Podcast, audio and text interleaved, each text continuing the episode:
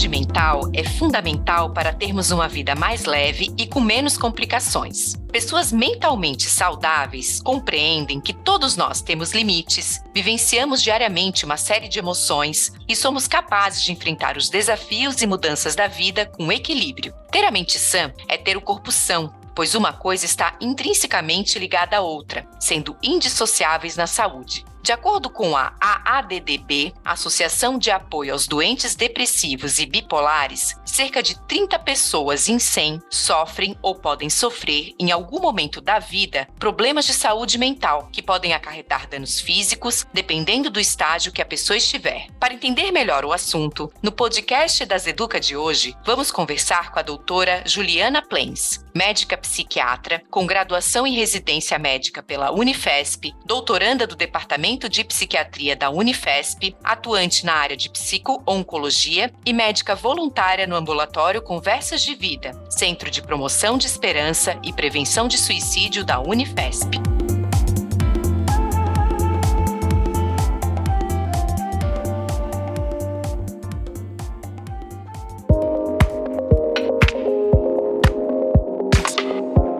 Você está ouvindo o podcast das Educa. Temos o propósito de transformar a saúde das pessoas e acreditamos que o aprendizado e o compartilhamento de conteúdo, inovações e estudos sejam fundamentais para a realização deste sonho. Acesse o nosso site daseduca.com.br e conheça a nossa programação. Você pode enviar um e-mail com suas dúvidas e sugestões para dasa.educa@dasa.com.br. Queremos ouvir você para que juntos possamos construir construir um novo canal, com o propósito de gerar e fomentar conhecimento para o setor de saúde. Eu sou a doutora Aline Guimarães e você está ouvindo o podcast das Educa.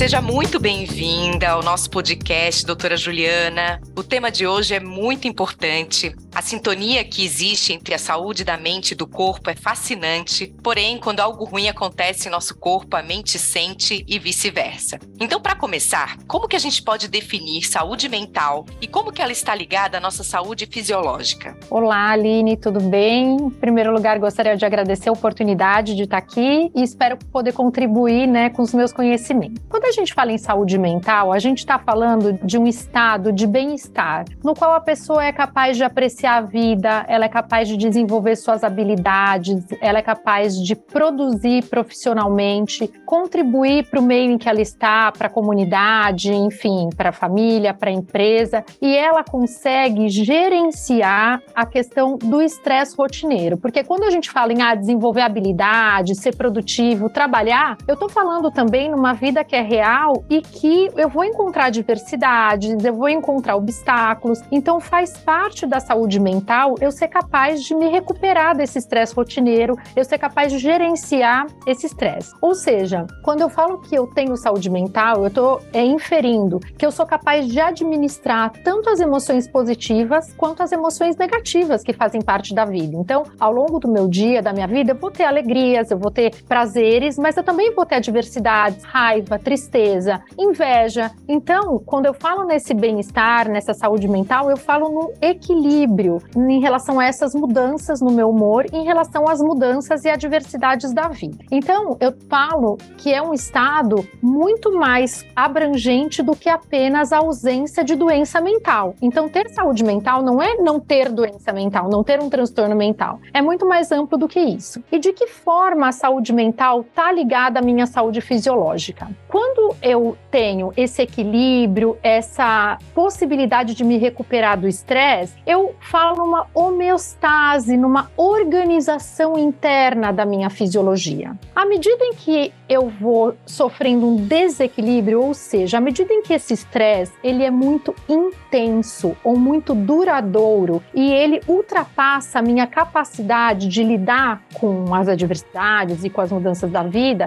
eu posso estar tá falando sim numa perda da saúde mental e numa alteração fisiológica. É muito importante eu ressaltar aqui para vocês uma situação, quando a gente fala em estresse, a gente tende a sempre achar ah, estresse é uma coisa negativa e não é. O estresse, ele me protege, o estresse, ele protege a minha vida. Quando eu vou, por exemplo, atravessar uma rua e estou desatenta e vem um carro e buzina e eu dou um sobressalto e volto para a calçada, eu tenho aquela sensação de palpitação, eu começo a tremer, eu tenho um pouco de falta de ar. Isso é uma reação de estresse aguda, ou seja, rápida, e é uma reação de estresse que protege a minha vida. E isso é positivo. Só que veja bem, à medida em que esse estresse ele se prolonga e ele é muito intenso, ou seja, eu vivo estressado, eu estou sempre com essa sensação de sobressalto, me sentindo mal, isso vai desregular toda a minha, vamos dizer assim, parte hormonal, as minhas defesas imunológicas. Existe até um termo na ciência, que é um nome muito grande, mas eu vou falar para vocês só de nível de curiosidade, que chama psiconeuroimunoendocrinologia, ou seja, é a forma como todos esses processos psicológicos e orgânicos e fisiológicos, eles se entrelaçam. Então, quando eu falo de um estresse crônico, de um estresse muito intenso, que dura muito tempo, eu posso falar assim de um desequilíbrio fisiológico, de um desequilíbrio nos meus sistemas de defesa, eu posso ficar mais predisponente a desenvolver alguma doença, enfim. É nesse sentido que a gente fala que a saúde mental está ligada ou não de forma mais íntima à questão fisiológica. Excelente, doutora Juliana, super clara, né, numa pergunta que eu considero até difícil, porque foi bem ampla, né? E assim, tu estavas falando aqui do estresse, né? E a gente está aqui no final do ano, onde tá todo mundo na correria e a gente cruza com as pessoas e tá todo mundo naquela sensação de o mundo vai acabar. Mês de dezembro é sempre assim. E até uma coisa meio ansiogênica, assim, né? E a gente tende a pensar que pessoas ansiosas, né, e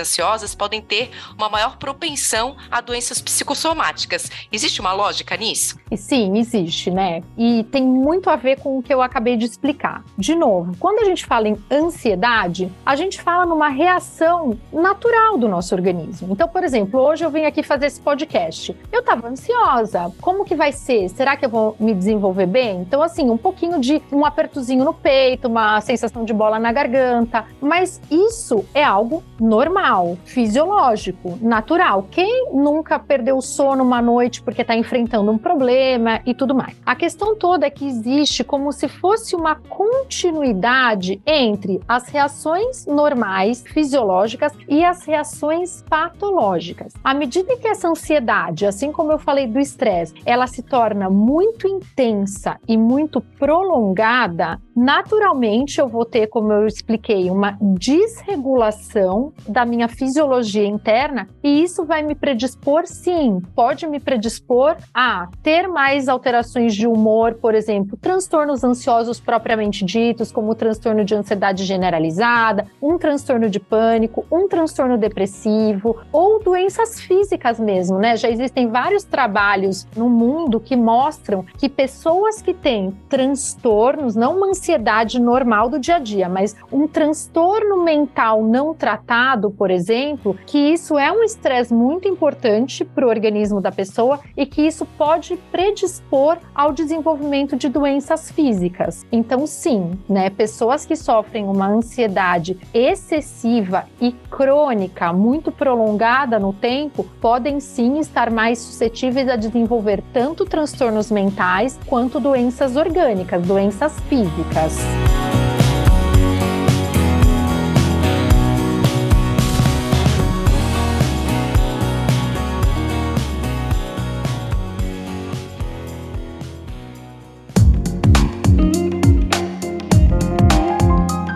E como que a gente cuida então da saúde mental? A grande pergunta. Já no começo, assim, né? né?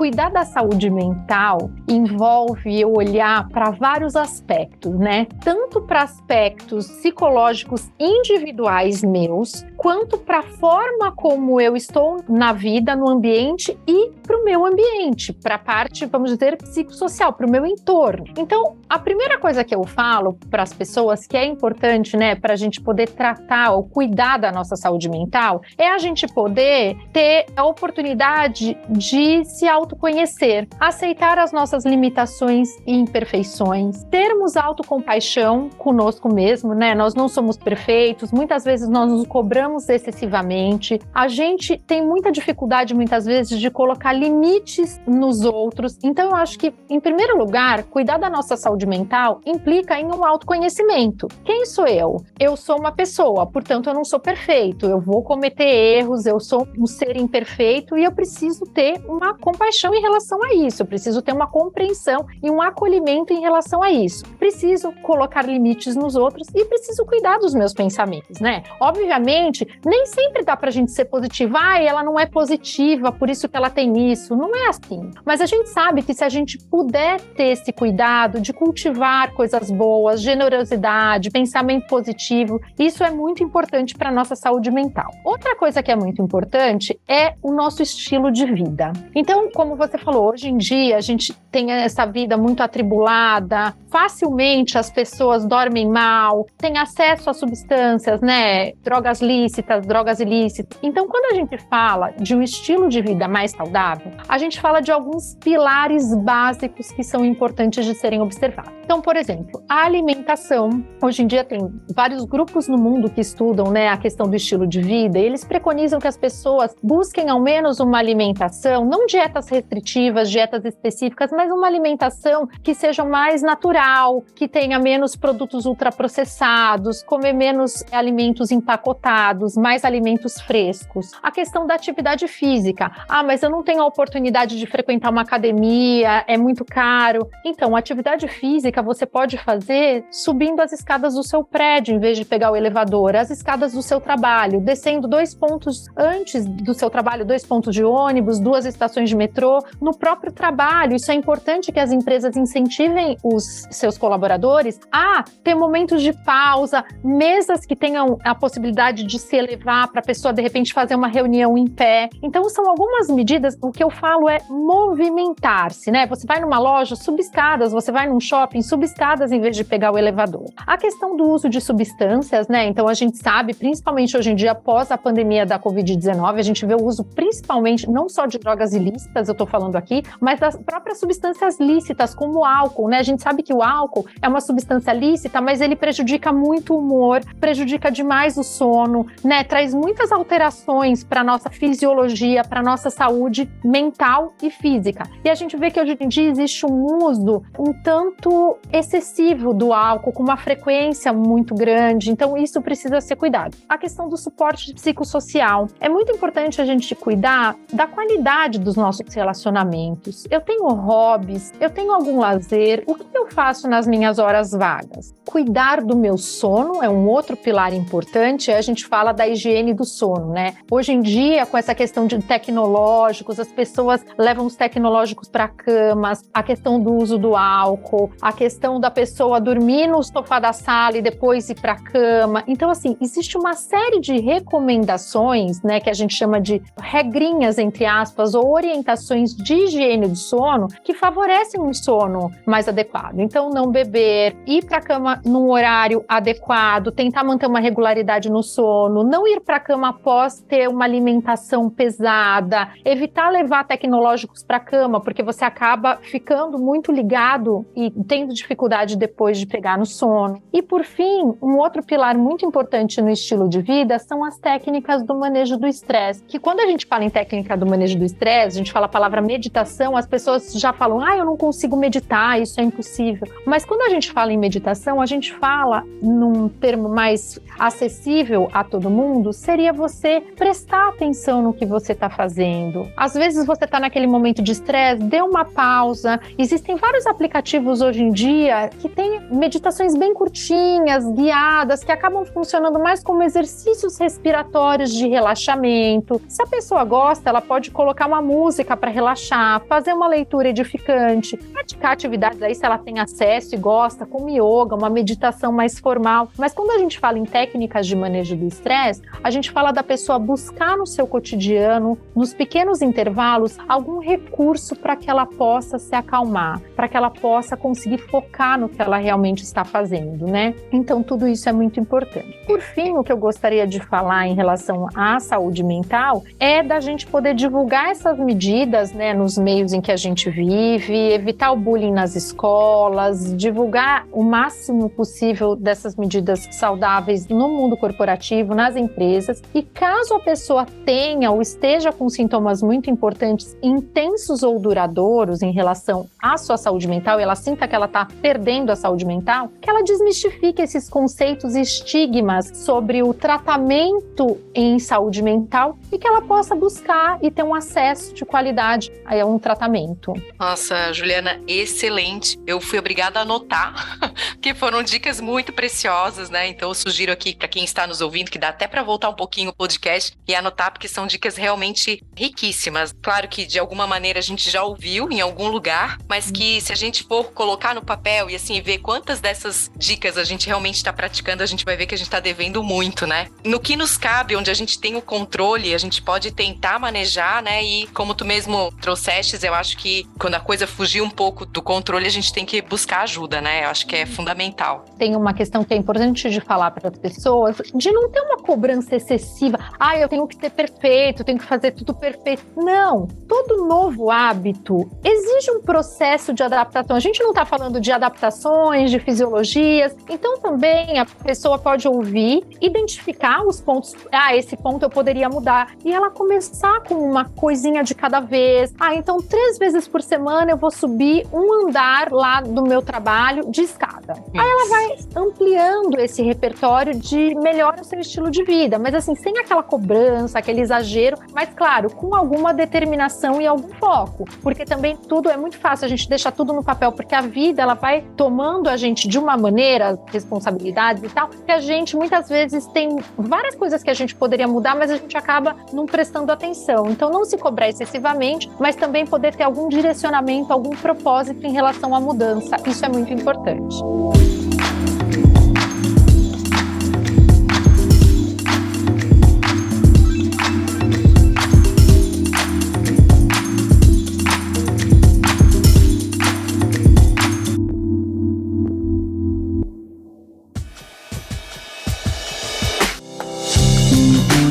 Bom, a gente vai agora aprofundar um pouquinho no tema principal, que são as doenças psicossomáticas, né? Então, quais são as causas mais comuns para desenvolver uma doença psicossomática, Juliana? As doenças psicossomáticas, elas são situações que a gente fala multifatoriais. Então, não existe uma causa única para as doenças psicossomáticas. Elas são uma combinação, né, de uma predisposição genética, muitas vezes, uma predisposição individual, uma predisposição pessoal com outros fatores psicológicos, sociais, psiquiátricos. O que a gente sabe, como a gente vem falando ao longo né, dessa nossa entrevista, é que o estresse ele está diretamente relacionado ao desenvolvimento dessas doenças psicossomáticas. Ele está presente em vários âmbitos da vida de uma pessoa, né? Ele pode estar presente desde questões profissionais, né? Então, assim, uma sobrecarga de trabalho, um estresse com os seus pares no trabalho, até a questão de falta de trabalho, né? Então, isso também entra no estresse profissional, a pessoa que está com falta de trabalho, a pessoa que está numa transição de carreira, a questão dos traumas, da violência, né? Violência física ou violência psicológica, as perdas, né? Os lutos. E quando eu falo em luto, existe o luto pela perda da pessoa em si, né? Pela morte da pessoa, mas existem lutos frente a perdas na vida que a gente tem. Às vezes, um parente que vai se mudar, uma briga, um desentendimento que eu tenho com alguém, acaba me afastando dessa pessoa, então acabam sendo estressores que podem contribuir, caso eu tenha uma predisposição,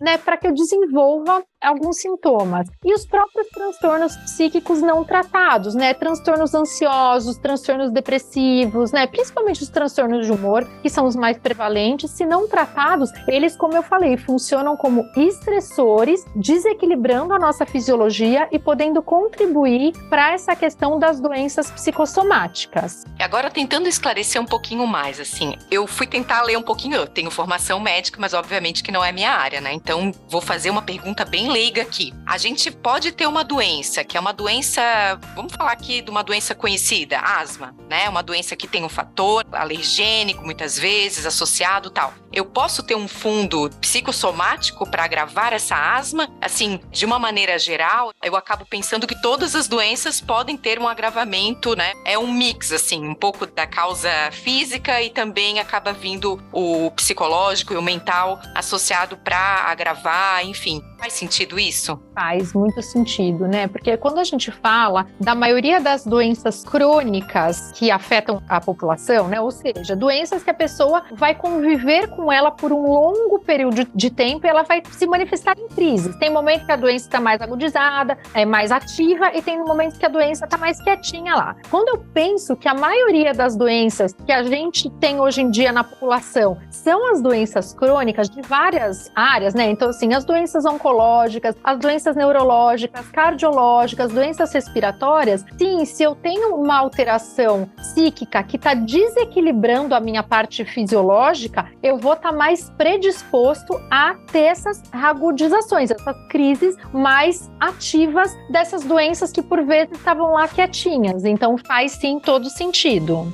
Excelente, Juliana. Bom, e fala então pra gente aqui quais são as doenças psicossomáticas mais conhecidas e como que a gente pode identificar, diagnosticar alguém, ou até mesmo identificar em nós mesmos uma doença psicossomática. Quando a gente fala em doenças psicossomáticas, a gente fala na questão da, entre aspas, né? Existem alguns termos, depende da classificação. Somatização, transtorno somatoforme, transtorno de sintoma somático. Geralmente são sintomas físicos difusos ou inespecíficos em que não se encontra uma causa física, uma causa orgânica para justificar esses sintomas. Então, muitas vezes a pessoa, ela vai ter sintomas, pode acontecer em diversas partes do organismo. Então, por exemplo, ela pode ter manchas na pele, formigamentos, dor e queimação no esôfago, sensação de bola na garganta, ânsia de vômito, sensação de gastrite, constipação no intestino ou diarreia, sensação no peito, né? Palpitação, falta de ar, sufocamento, acha que está infartando ou tem muita tensão, muita dor muscular, dores no corpo generalizadas, enfim, vários sintomas de dificuldade para urinar incontinência urinária, dor de cabeça, tontura, vertigem, ou seja, a pessoa ela pode ter vários sintomas e aí eu começo a levantar uma luzinha, né? Bom, o que está acontecendo? O que acontece é que daí, muitas vezes as pessoas começam a investigar. Então, quando que acende essa luz? Quando eu começo a investigar e não se encontra uma causa orgânica para aquela diarreia, para aquele vômito, para aquela tontura que eu tenho, toda hora eu tô com tontura, às vezes posso até quase desmaiar ou até desmaiar, enfim, e não se encontra uma causa orgânica. E aí o que eu sempre oriento e falo, até para os colegas médicos e de outras áreas da saúde, é que a gente tem que tomar um cuidado, porque muitas vezes esses sintomas, eles são crônicos. Claro, eles vão ter momentos de estar mais ativos ou mais inativos, mas são sintomas que eles vão se manifestar muitas vezes por um longo período na vida dessa pessoa. E aí o que a gente vê é que muitos profissionais da área de saúde acabam rotulando essas pessoas. Ah, é uma pessoa que tem muitas queixas, poliqueixosa, ou então quer chamar atenção. Uma situação muito comum que a gente vê é de alguns colegas falarem: ah, você não tem nada. Gente, como assim? Eu tô morrendo de dor no estômago, eu tô vomitando e tô com diarreia. Como assim eu não tenho nada? Claro que a pessoa tem, só que não foi encontrado nenhum substrato orgânico, ou seja, não foi encontrada nenhuma causa física que justifique esses sintomas. Mas você tem sim, você tem um sintoma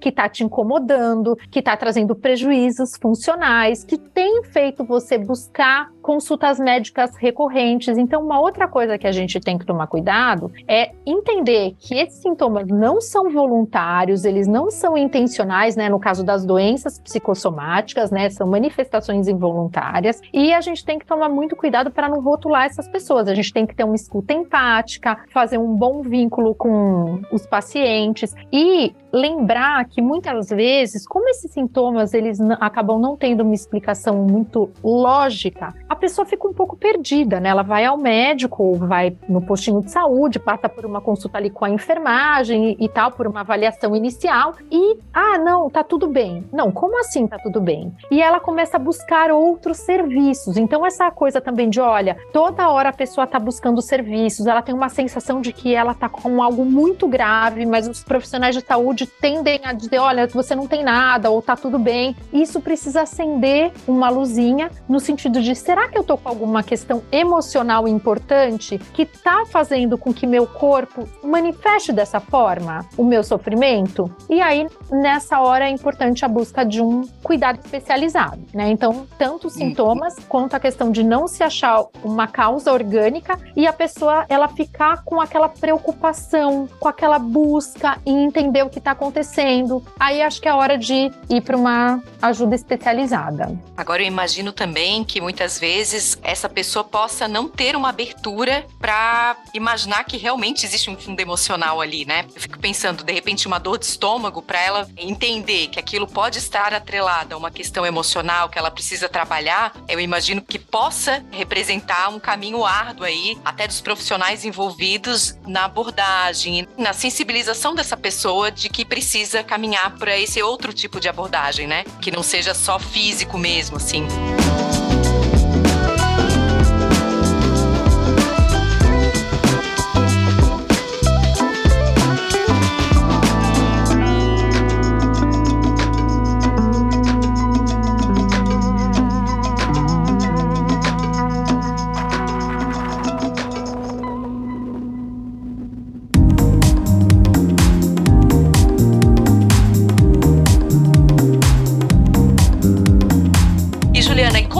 Realizado o tratamento, então, desses pacientes, né? Ele envolve somente um tratamento psicológico, requer uma equipe multidisciplinar? Que profissionais vão estar envolvidos no manejo de um paciente com doença psicossomática? Então, quando a gente trata desse assunto, a gente já falou bastante aqui que a gente está diante de situações que causam um impacto na parte física, na parte mental e que muitas vezes essas alterações têm relação com fatores sociais, ambientais. Então, naturalmente, o tratamento ele envolve, em geral, sim, uma equipe multiprofissional. Claro, desde que disponível, esse é o ideal. Então, psicólogos, psiquiatras, médicos generalistas ou de outras especialidades, muitas vezes terapeutas ocupacionais, assistentes sociais. Por quê? Porque o objetivo é que a gente consiga melhorar o paciente de uma maneira integral, como um todo, na sua parte mental, física e na maneira como ele lida com esses estressores, com esse ambiente em que ele está, e para que ele recupere a sua autonomia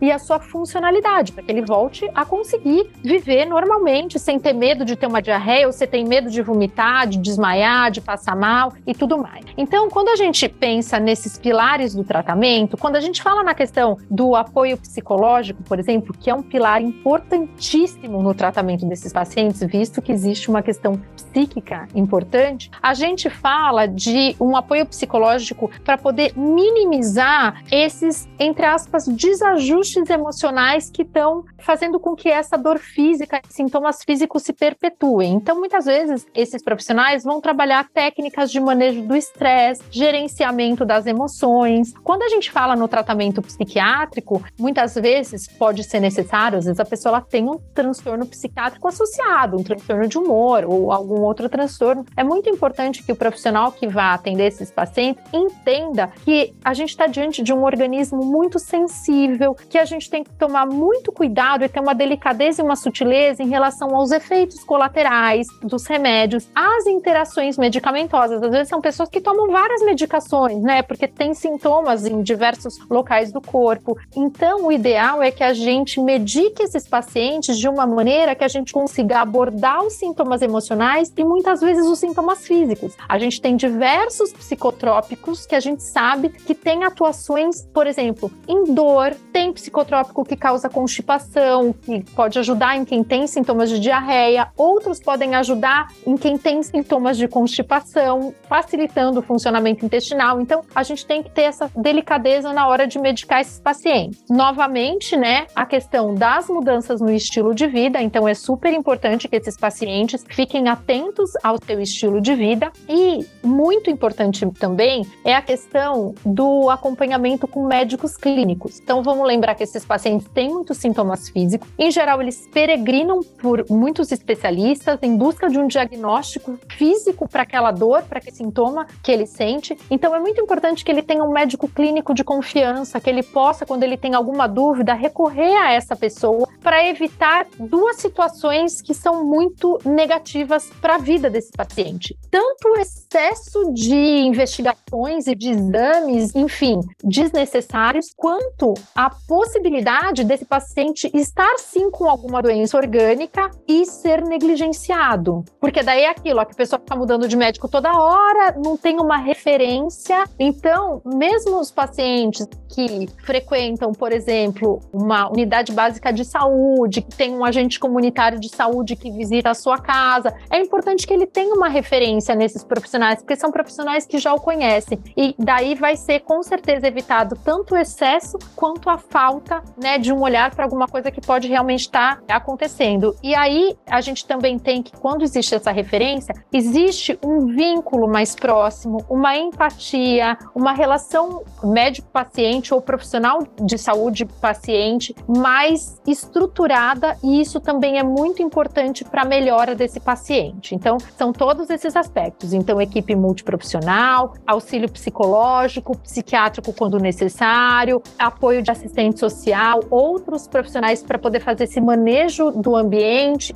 de forma como a pessoa está nesse ambiente, e um profissional médico de referência que possa nortear aí e clarear para esse paciente as situações que ele está vivendo em relação aos seus sintomas físicos. Excelente, super esclarecedor, Juliana. E sabe que enquanto tu falavas, né, me chamou muita atenção essa questão de cuidar para não deixar passar uma doença, né, orgânica ali que possa estar oculta, né, no meio de tantos sintomas, né? E me lembrou até um, um artigo que eu li recentemente em algum jornal, não lembro agora, mas que falava sobre gaslighting médico, né? Uhum. Que é mais ou menos isso, assim, o paciente fala, fala e, e, assim, naquela relação de confiança e o médico, não, isso não é nada. Esse negligenciamento mesmo, né? Dos sintomas que podem ser super importantes. Muito relevante essa tua fala. Agora, aprofundando um pouquinho mais em relação à prevenção. A gente sabe que muitos fatores podem causar doenças psicossomáticas, como a gente já falou aqui, e também que cada pessoa vai reagir de maneira diferente em relação às circunstâncias da vida, né? Então, como que a gente previne uma doença psicossomática? Eu acho que a prevenção da doença psicossomática, ela entra na prevenção de qualquer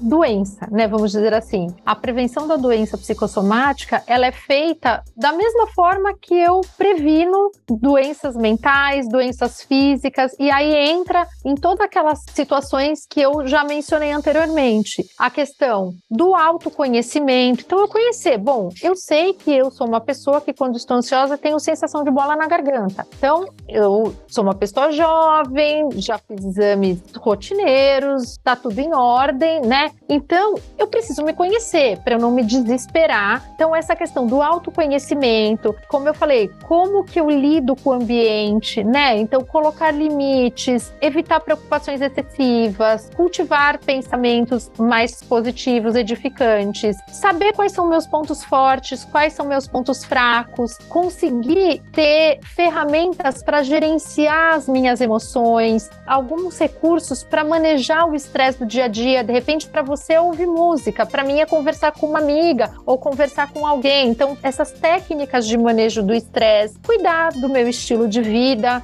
contar com um suporte social, porque é isso, às vezes a pessoa ela tem vergonha, ela tem medo, às vezes até dos próprios pensamentos, do que ela está sentindo. Então, muitas vezes ela tende a não contar. Então, poder escolher algumas pessoas chaves de confiança na vida para se abrir, para poder contar mesmo como um suporte é muito importante e tratar, né, falando em doenças psicossomáticas, minimizar o estigma em relação aos transtornos mentais e buscar ajuda quando eu entendo que a minha saúde mental pode estar comprometida, né? Porque, como eu falei, são sintomas físicos que se manifestam e a gente não encontra uma base orgânica para eles, uma causa física. Muitas vezes a causa está na parte emocional. Então, poder ter essa sensibilidade, né, de minimizar os estigmas e buscar ajuda realmente. Então, essa é a melhor forma de cuidar aí da nossa saúde como um todo e, consequentemente, prevenir essas doenças psicossomáticas, vamos dizer assim, né, os transtornos de sintomas somáticos. Ótimo. Bom, tá uma delícia essa conversa, um assunto super importante mesmo, né? E eu queria aqui que tu deixasse, para quem está nos ouvindo, uma mensagem para quem tem interesse nesse assunto, que quer saber um pouquinho mais sobre isso.